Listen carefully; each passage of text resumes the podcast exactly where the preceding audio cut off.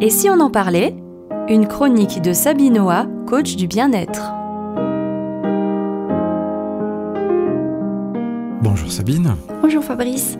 Nous nous retrouvons dans votre chronique aujourd'hui pour parler d'inconscient avec une interpellation un petit peu surprenante puisqu'on a donné comme intitulé à cette chronique Sommes-nous conscients de notre inconscient? Alors j'ai l'impression que là on s'en sort pas parce que comment réussir à être conscient de son inconscient de justement quelque chose qui nous échappe a priori? Alors dans une première chronique parce qu'il y a de nombreuses choses à dire. On va essayer, pour le moment, je crois, avec vous, de définir les caractéristiques de d'essayer justement de comprendre de quoi il s'agit. Qu'est-ce que l'inconscient? Alors là, on va s'attaquer à un gros, gros morceau, parce que souvent, cet inconscient-là, bah justement, il est inconscient, donc euh, on le connaît pas. Quand je dis on va s'attaquer à un gros morceau, c'est comme si je vous disais, eh ben aujourd'hui, vous laissez tout tomber et on va aller visiter un pays étranger. Ah moi je veux bien, je suis partant. On va où?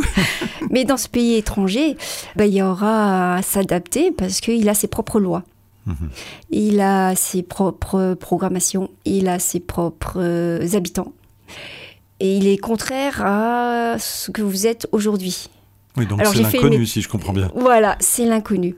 Et c'est pour ça que on s'est dit ce titre-là, parce que est-ce qu'on connaît ce pays étrange, qui est nous-mêmes? Est-ce qu'on le connaît? Et non, on le connaît pas. Pourquoi? Parce que on nous a pas habitués finalement à se poser des questions. On nous a dit fais ceci, fais cela. Apprends cette leçon et tu auras une bonne note si tu réponds exactement aux questions qu'on t'a posées. Et donc euh, l'être humain n'est pas dans cette fonction de s'intro, euh, comment dire, euh, introspecter. S'introspecter, c'est exactement le terme. Et donc de s'observer. Quelqu'un reçoit une gifle sans réfléchir, boum, en retour une autre gifle. Et ben voilà, l'affaire est réglée, on se dit bon ben c'est bon, c'est naturel, c'est normal.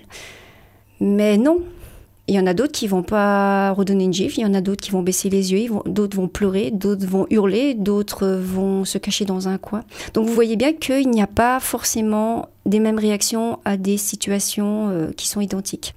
Donc c'est pour dire que notre inconscient est un pays étranger. Et je vous invite aujourd'hui à ouvrir les portes de ce pays étranger. Donc si je vous comprends bien, c'est notre inconscient qui nous amène à réagir de telle ou telle manière. Exactement, en pilotage automatique. Et pourquoi? Autrefois, nous étions euh, des personnes qui devaient survivre pour, euh, ben, pour vivre. Et donc, on avait développé le cerveau reptilien. Et on devait, euh, la première chose, on devait se protéger de l'ennemi. Et puis, en ayant un petit peu réussi à comment dire, prendre le contrôle sur la nature, euh, il y a un petit peu moins de, on se sentait plus en sécurité et du coup notre cerveau euh, limbique, donc là où, au niveau des émotions, a pu se développer. Et puis au fur et à mesure de l'évolution euh, de ce cerveau, il y a eu le néocortex qui a pu se développer parce qu'on a pu mettre des outils en place, etc. Et ces trois cerveaux font partie de l'inconscient. Alors, il y a une partie du cerveau qui est effectivement fait partie de la conscience. Donc, euh, quand euh, je, je vois quelque chose, je me dis tiens, bah oui, c'est couleur bleue. Donc, euh, c'est si je vois la couleur bleue, c'est qu'il fait beau. Voilà. Donc là, c'est une partie consciente. Mais il y a 90% de nos réactions sont inconscientes. Pourquoi? Parce qu'il y a eu des programmations. Quand on est enfant, on vient de naître et on est comme une terre vierge. C'est pas comme un animal qui va se mettre debout directement et puis va manger de l'herbe, etc. Nous, les êtres humains, on est plus lent dans la, notre maturation et on a besoin qu'on nous programme en quelque sorte. Donc la maman va dire, eh ben, fais attention, fais pas ceci, fais pas cela, ou fais ceci, fais cela. Donc elle engramme dans le, le cerveau de son enfant des apprentissages. Donc ça, ça fait partie de l'inconscient au fur et à mesure. Au départ, ce sont des gestes conscients qui deviennent inconscients, un peu comme quand on apprend à conduire une voiture lorsqu'on apprend à marcher. Et tant mieux, parce que toute cette énergie de départ, euh, on le sait bien, hein, quand on apprend une langue, qu'est-ce qu'on est fatigué? Et bien toute cette énergie, on n'en a plus besoin parce qu'on est en pilotage automatique. Autre part aussi, dans notre organisme, il y a aussi des automatismes organiques, c'est-à-dire qu'on ne va pas ordonner au cœur de battre ou de cesser de battre. On ne va pas ordonner au sang de ne plus circuler dans nos veines. Donc toute cette partie-là, elle est aussi inconsciente. Et notre corps, engramme aussi des mémoires au niveau des coups qu'il a reçus.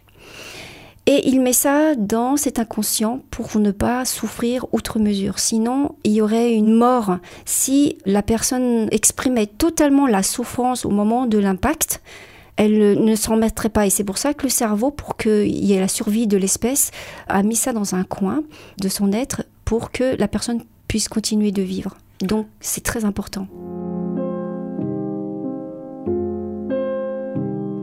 C'est très important, mais en même temps c'est risqué, parce que s'il y a certains automatismes qui nous sauvent, il y en a d'autres qui peuvent nous atrophier, j'ai l'impression. Et parfois, alors j'aime bien utiliser cet exemple-là, vous parliez d'apprendre à conduire. Quand on apprend à conduire, effectivement, on réfléchit à là où on met les pieds en particulier. Et puis, euh, quand on sait bien conduire, ben, parfois il y a des habitudes qui font qu'on va là où on ne veut pas aller. Alors effectivement, il nous emmène à des endroits où on ne veut pas y aller parce que on s'est laissé emprisonner par notre mental qui fait partie de l'inconscient. Par exemple, je ne sais pas, euh, la fin du mois est difficile et notre mental euh, est en train de tourner en boucle parce qu'il essaie de trouver sa solution.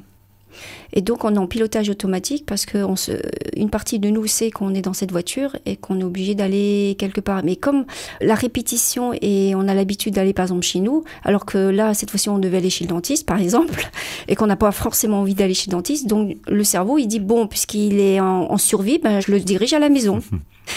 Et on loupe le rendez-vous. Et on loupe le rendez-vous et on fait mince, c'était chez le dentiste parce qu'à un moment donné, la conscience reprend ses droits. Mhm.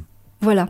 Alors, ce que je veux dire, c'est que l'inconscient, dans ses caractéristiques, il nous est propre. C'est-à-dire que votre inconscient n'est pas le mien. Mes apprentissages, mes programmations ne sont pas les vôtres. Alors même si on était à l'école ensemble et tout ça, mais la manière dont j'ai reçu les situations, les informations, les paroles, bah, ça va dépendre de mon histoire personnelle, ça va dépendre de ma sensibilité, ça va dépendre de plusieurs facteurs. Donc mon inconscient ne sera pas forcément le vôtre. Donc il est, unique. Hmm. C'est comme une empreinte digitale. Ensuite, L'inconscient, il est bien distinct du conscient. Il a ses propres fonctionnements, il a sa propre façon d'agir, de ressentir et de penser. C'est pour cette raison que lorsque vous voulez aller chez le dentiste consciemment, eh ben lui, l'inconscient, il s'est dit ben euh, elle est en mode euh, pas bien, ben je vais la préserver et je vais la mettre. Euh, vous voyez? Donc on se dit ben je suis schizo. Non, c'est pas que vous êtes schizo, c'est juste que votre inconscient, vous n'avez pas pris conscience que votre inconscient vous mettez en sûreté quelque part. Un réflexe de protection. Exactement. Ensuite, l'inconscient est toujours présent. Il va jamais être mis en retrait. Et c'est bon de prendre conscience qu'il est présent à chaque moment de notre vie, parce que c'est là où on va prendre conscience justement des lapsus. On va prendre conscience euh, de certaines réactions.